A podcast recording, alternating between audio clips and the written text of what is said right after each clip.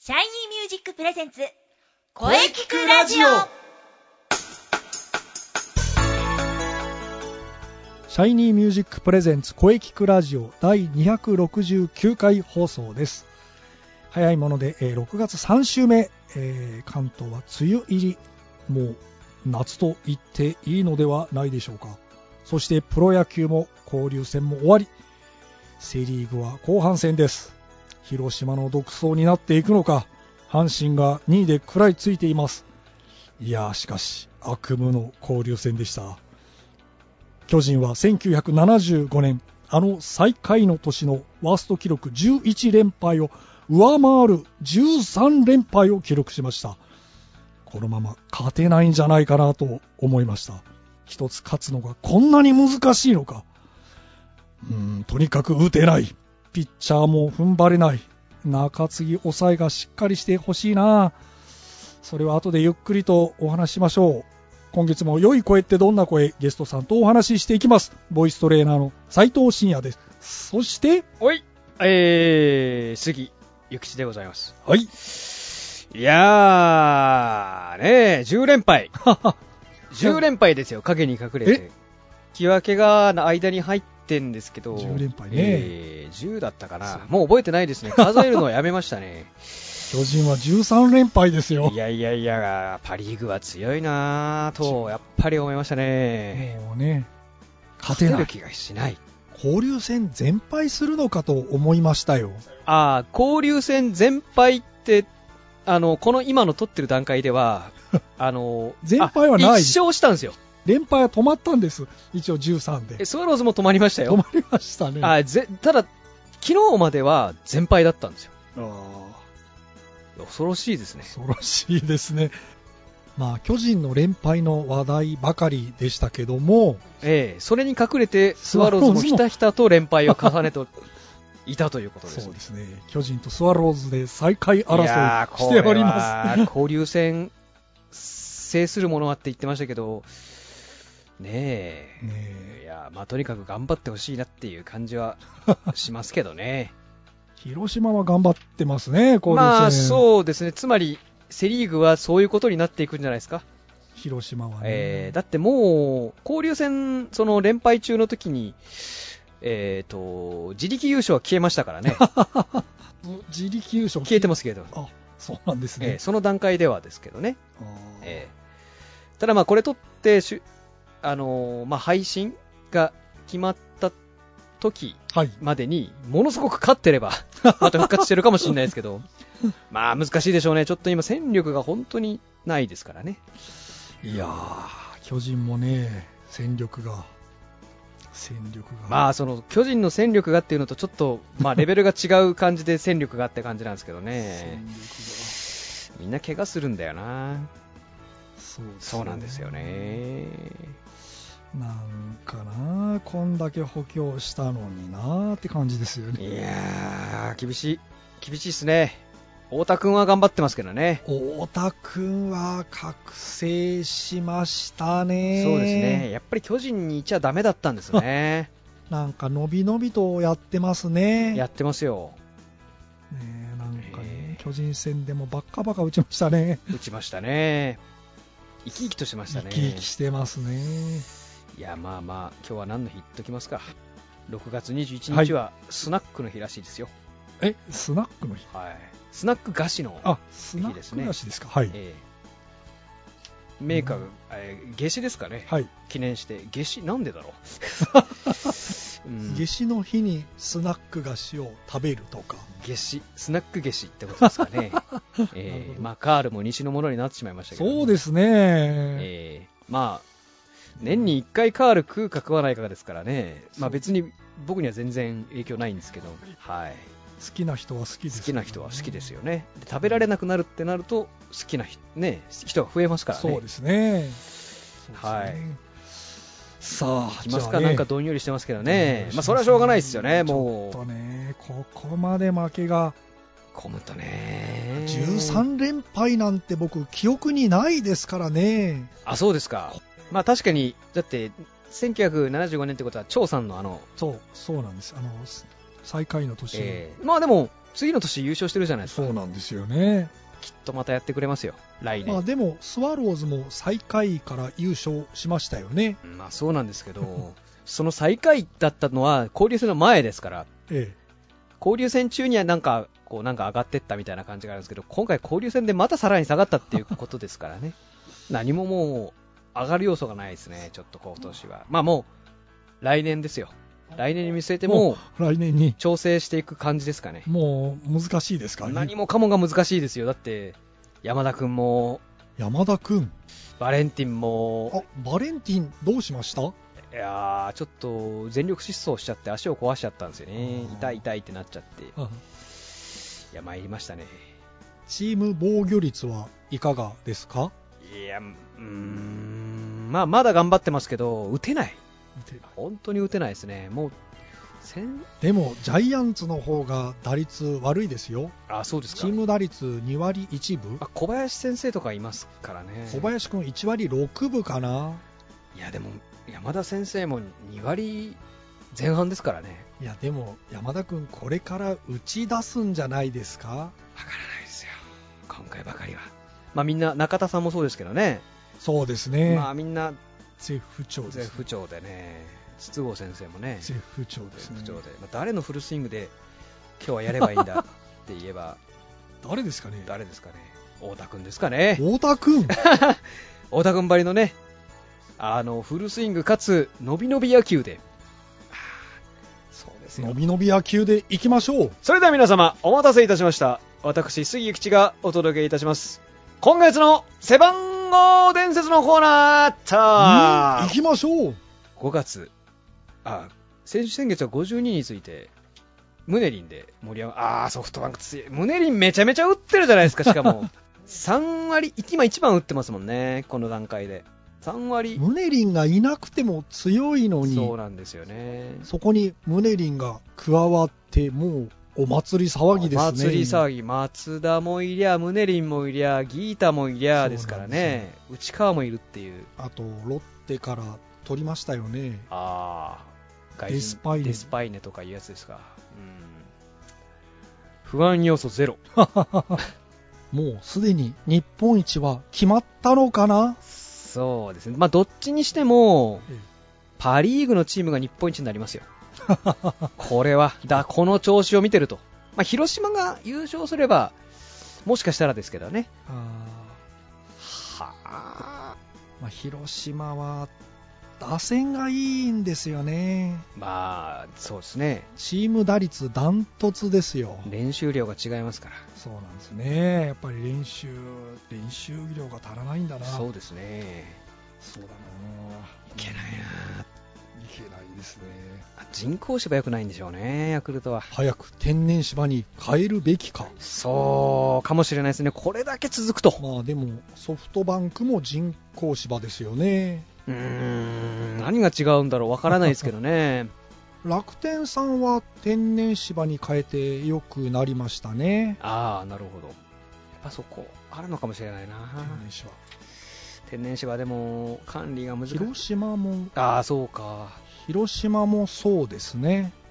まあ流れとしては天然芝そうですねそっちにしようっていう話になってますよね選手の負担が違うんでしょういやね、全然違うらしいですねまあ、コンクリートの上を走ってますからねそうですね考えてみれば土ではないですからね土じゃないですからね神宮はどうなってるか知らないですけどあの日ハムさんのところとかはそうですよねコンクリートですよねまあ、コンクリートではえ負担きますよねえそりゃ来ますよいくらふかふかでもやはり土がいいですよねそうですよ宇野さんの話でもしますかそうですね先月、えー宇野さんで行こうという話だったそうのですねうーやん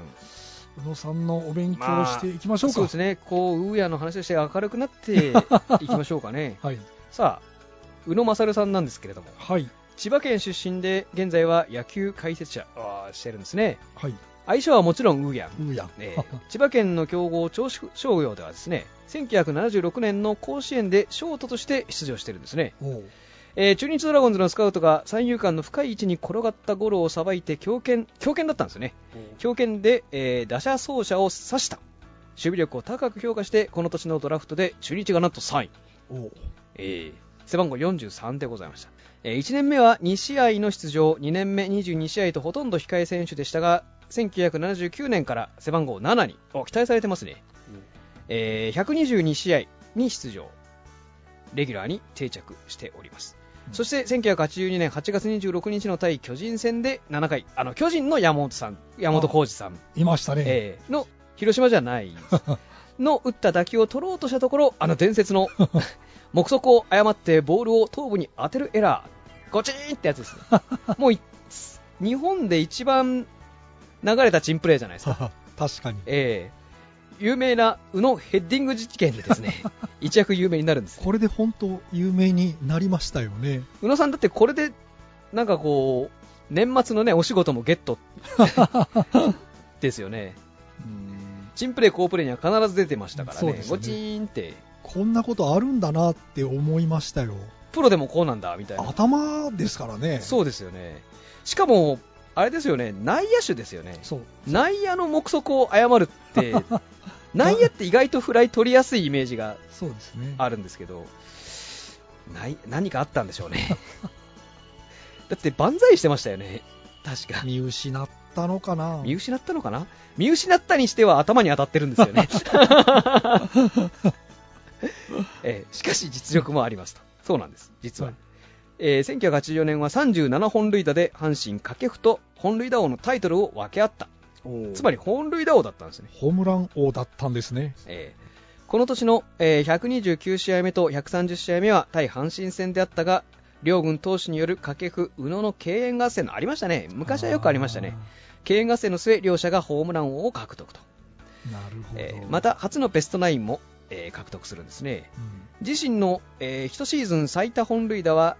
1985年の41本塁打よく打ってますねすごいな、ショートのシーズン本塁打としては最高なんですよこれまあ、ショートを守ってる人が41本打つというイメージはあまりそうですねないですよね池山さんぐらいあ池山か池山いましたねそうですねあと、まあ、松リトル松井の方うんそうですねですかねしかしこの年は三冠王のバースがなんと54本で本塁打を獲得しているんですねあ中日は、えーシーズン20本塁打以上中日時代はですねーはいシーズン20本塁打以上9回3度もベストナインに選ばれたが当時のセ・リーグには他にも人気実力を兼ね備えた遊撃手が多くですね山下、高橋義彦、河合、池山などがいましたなんとなる芸達者揃いですねスター選手ばっかり、ほどえー宇野さんはですねオールスターゲームにはなかなか出場できなかった、まあ、人これだけ人気者がいる とそうなりますよねあー厳しいですね厳しいいですねだって高橋義彦さんなんて全盛ね人気気者でしたし池山もブンブンブンブン丸の頃でしたからねそうですねあのーノムさんに調教される前ですからねなるほど人気もすごかったですからそして1987年に落合が中日に移籍と宇野さんは打撃の話で何度も徹夜したといううん落合は打撃に関して宇野をかなり信頼しており監督就任時も真っ先に打撃コーチすごいですね打撃コーチとして声をかけているおー宇野さんは落合さんが来て初めてチームバッティングというものを教わったと発言えー中日にはなかったんですね えー落合を尊敬している退任後もお互いに笑顔で会話を交わすほどの仲ではあーあの落合さんと仲がいいですねそして1988年に中日に立浪先生出た立浪先生ですよあのミスタードラゴンズの、立浪さんえーすると前年のベストナインでありながらショートのポジションを立浪に譲するとごいですねこれこんなことあるんだあるんですね立浪さんのベストナインの選手がポジションを譲るよっぽど立浪さんが良かったんでしょうねすごいことですよこれすごいと思いますよ、ええう宇野さん宇野さん どう思ったんですか ねマジかよって思う感じですだよってまだ高校出たばかりのねそうですこう PL から卒業してすぐ18歳の選手にショートのポジションを譲るん譲るよっぽどこいつで行こうと思われたんですねそうでしょう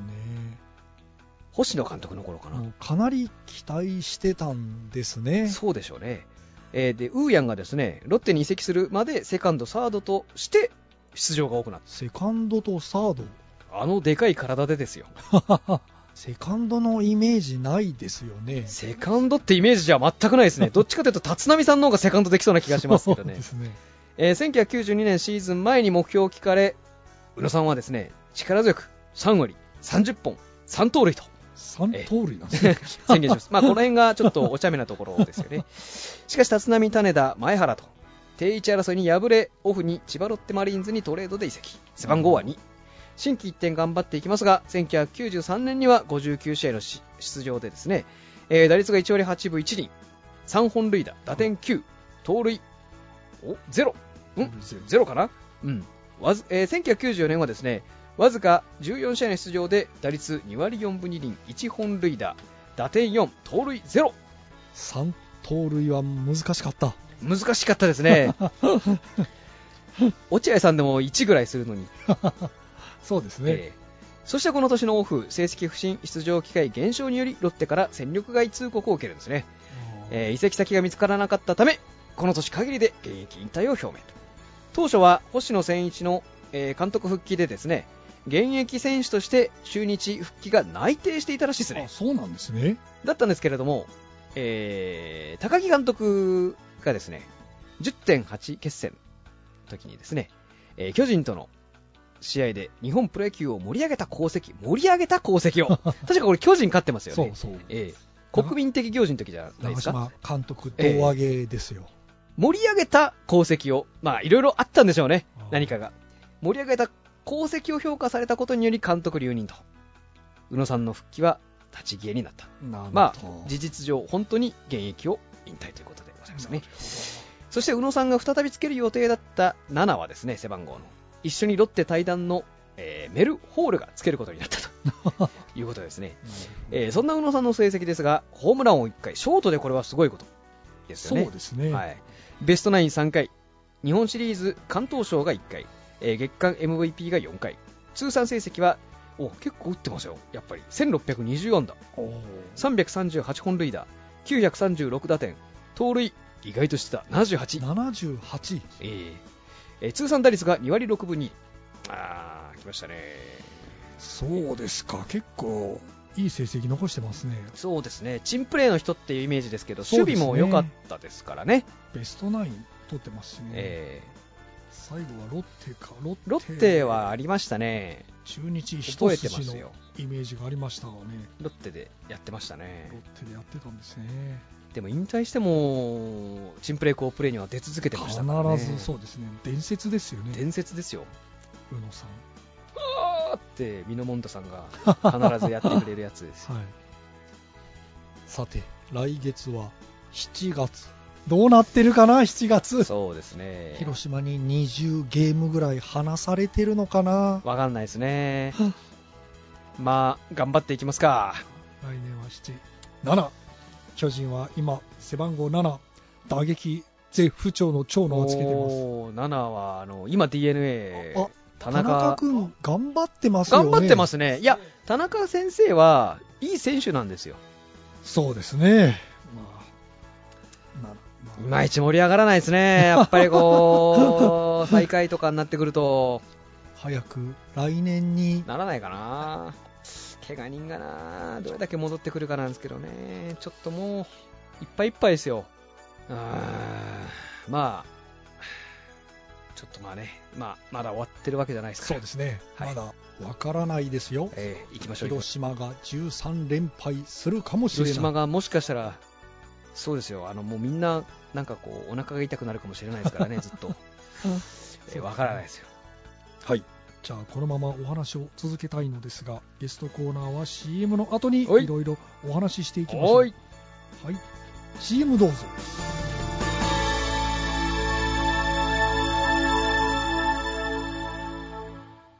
Shiny music.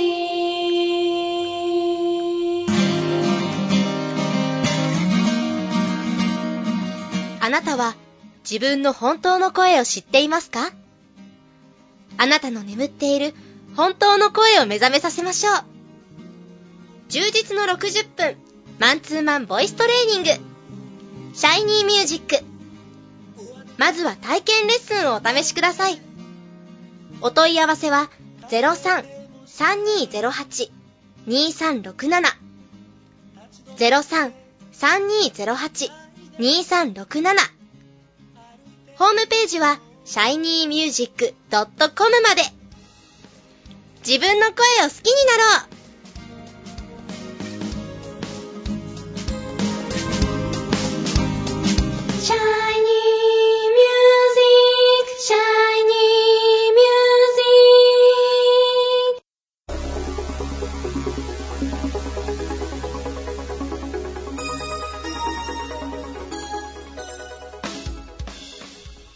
はい本日のゲストを紹介いたします、えー準レギュ杉ゆきちさん57回目ですはい、57回。57回ですか。 5757えー古賀保守がつけてるんですね。はいえー高校ナンバーワン の方を、すごいじゃないですかえー頑張ってほしいですね。なんとか、なんとか戦力になってほしいですね。 保守は意外といいのがいるんだよな。ピッチャーですかねそうですね、ピッチャー。いや、ピッチャーっすよ。野球はピッチャーっすよ。いやここ最近中継ぎが本当に大事だなと思いますいやー、中継ぎ大事ですね。もうやっぱ後ろがしっかりしてないと、ダメっすよ。 8回ですよねい簡単に打たれちゃいますからね。 8回に必ず点取られるんですよ1点リードで7回まで来て8回に必ず逆転されるひどい時は56点取られますからねなんか、1イニングボコボコ入るっていうのが今年多く多い気がしますね、確かにね。スワローズもそうなんですねそうなんですよね。今日も、そうでした。9、なんだ、9対9対6です0とかだったんですけど9ね。対0がな7-0か、7-0がだんだん追いつかれるだんだん追いつかれてって9対6になるっていうしかもそれが後ろですよ78回ぐらいだった気がしますねあれでも秋吉さん頑張ってますよね秋吉先生まあかん頑張ってるんですけどまあちょっとまあ後ろやっぱピリッとしないですね優勝した年はバーネットがいましたからね、まあそうですねバーネットいましたからねまあまあバーネットは大リーグで頑張ってほしいですよはい、えー CM 前が長かったのでこれのお話でいきましょう、はいね、ちょっとトーン下がり気味ですがお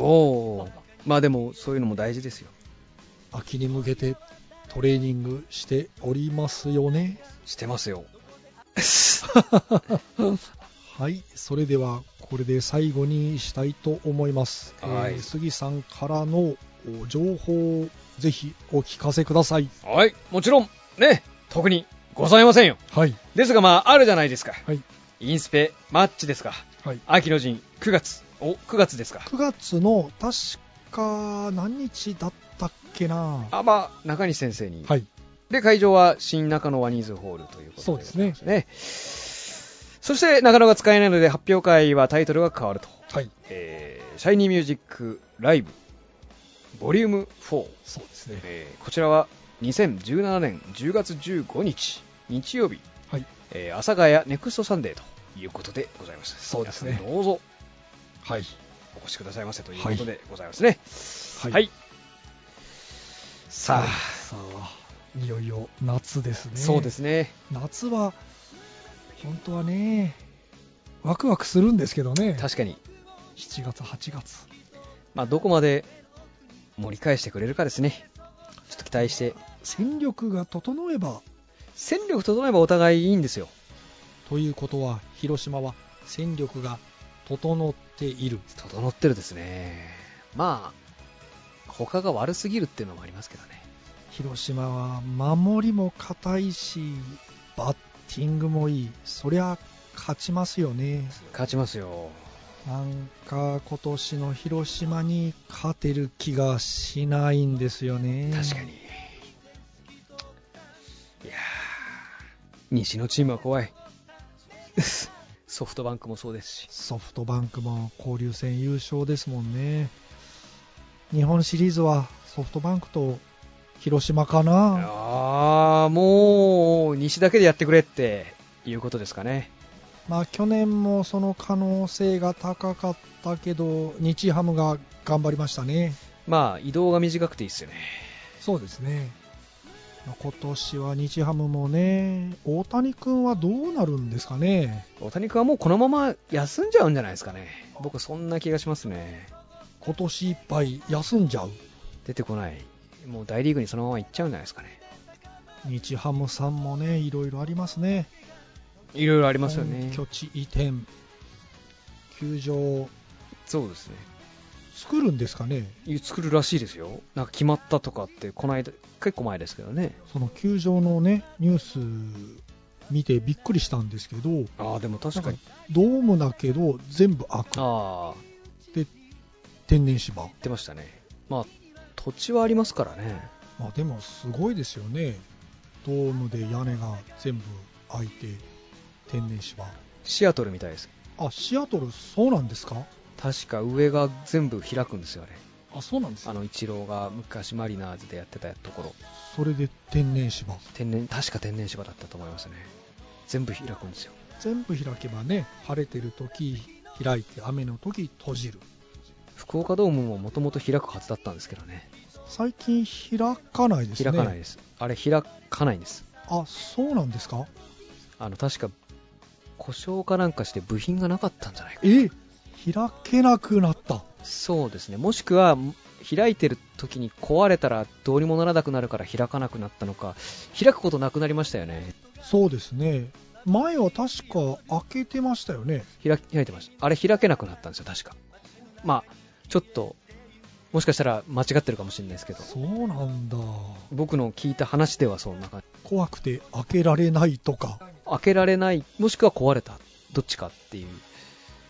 感じだったと思いますけまあ、ど。確かに開いたまま壊れたら確か大変なことになりますよね大変なことになりますからね。何のためのドームじゃいっていうことになりますから。そうですね はい。はいじゃあまた来来月月来月どうなってるかなちょっと良くなっててほしいいですね。期待しましょ期待しましょうかねはい、じゃあまた来月にはいお待ちしております、はい杉口吉さんでしう。たありがとうございます。はい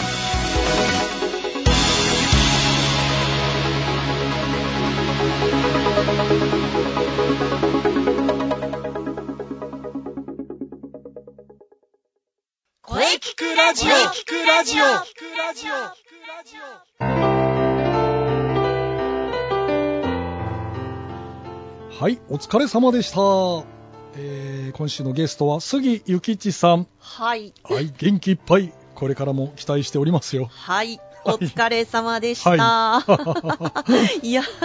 今回ももう一体何分野球の話してたんですか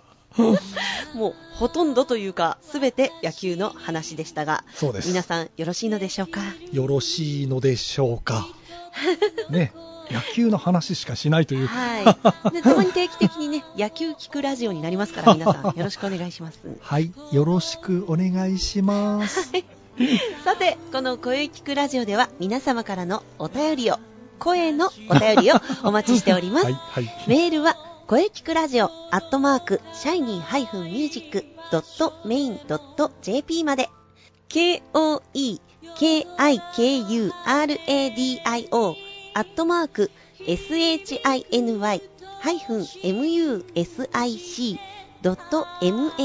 shiny-music.main.jp まで、ブログとツイッターもぜひチェックしてくださいね。はい、ぜひチェックしてくださいね。はい。はい、第269回目の放送、いかがでしたかはい。これからもいろんな角度から声について考えていきます。そうですよ、声です よ、声です。、声です。声です。お願いします。はい、次回は6月最後の配信ですね。はい。えー6月28日水曜日はい。午後2時からを予定しております。はい。えー来週は、えー生徒対談を予定しております。おお楽しみですね、い、皆さんしっかり聞いてくださいねてくださいね。。はいそれでは最後に先生から告知をどうぞはい、私の告知ですが、はいえー秋のシャイニーミュージックライブのお知らせです。おおそうですそうです10月15日日曜日場所は阿佐ヶ谷のネクストサンデーですはいぜひ皆様遊びに来てくださいお待ちしておりますうんもう今から皆さん開けておいてくださはいい、ぜひ開けておいてくださいははい、いよろしくお願いしますよろしくお願いしますはいはいそれではお待たせいたしました中西さんの告知をどうぞあはは そうですねえー、もうあのインナースペース動き出してるはずなのではいはい、あの、ぜひチェックしてください。そして、えーマッチに向けても、えー活動を続けております。ぜひ、ブログ、ツイッターチェックしてください。よろしくお願いします。次回はマッチ秋の陣ですねそうですうね。んははい。エントリ ーも、あの、お待ちしておりますので。はい。いインスペのブログとはいツイッターをチェックしていれば大丈夫ですよね。そうですね、見ていただければ、いろいろと載っているかなと思います。はい。よろしくお願いします。はい。ぜひね、あの、皆さん、チェックして、フォローしましょう。よろしくお願いします。そしてみんなで盛り上げていきましょうはい。 さあ、いよいよこれからが雨のシーズンかな。うんうん。まあでもね、梅雨が明ければ夏ですよ。そうですね。はい。それでは来週もゲストさんと良い声について考えていきます。はい、楽しみですね。はい。それでは、はい。また来週